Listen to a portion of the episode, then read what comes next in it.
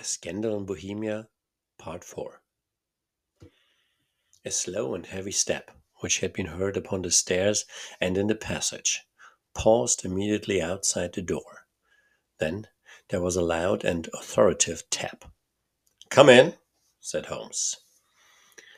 A man entered who could hardly have been less than six feet six inches in height, with the chest and limbs of a Hercules. His dress was rich with a richness which would in England be looked upon as akin to bad taste.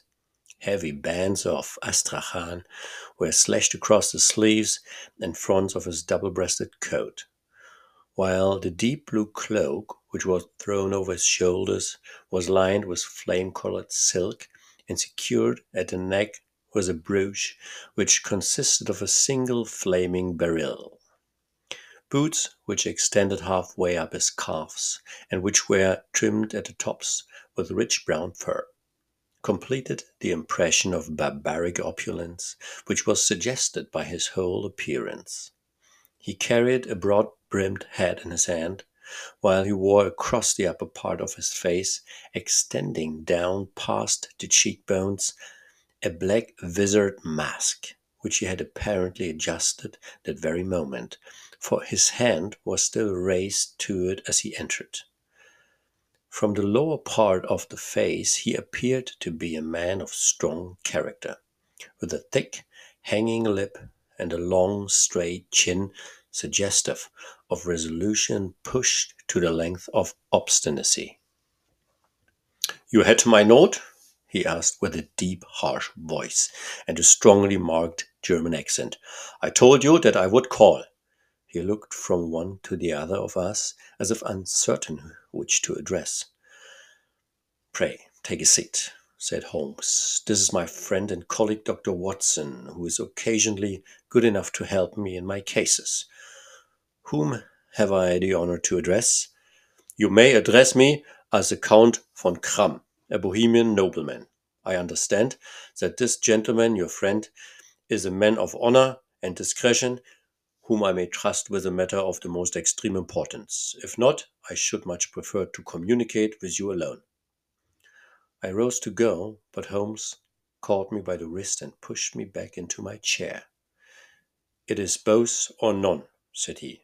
You may say before this gentleman anything which you may say to me. The Count shrugged his broad shoulders. And then I must begin, said he by binding you both to absolute secrecy for two years. At the end of that time, the matter will be of no importance. At present, it is not too much to say that it is of such weight, it may have an influence upon European history. I promise, said Holmes. And I. You will excuse the mask, continued our strange visitor. The august person who employs me wishes his agent to be unknown to.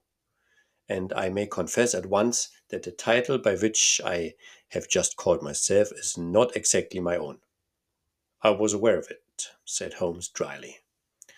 The circumstances are of great delicacy, and every precaution has to be taken to quench what might grow to be an immense scandal and seriously compromise one of the reigning families of Europe. To speak plainly, the matter implicates the great house of Ormstein, hereditary kings of Bohemia. I was also aware of that, murmured Holmes, settling himself down in his armchair and closing his eyes.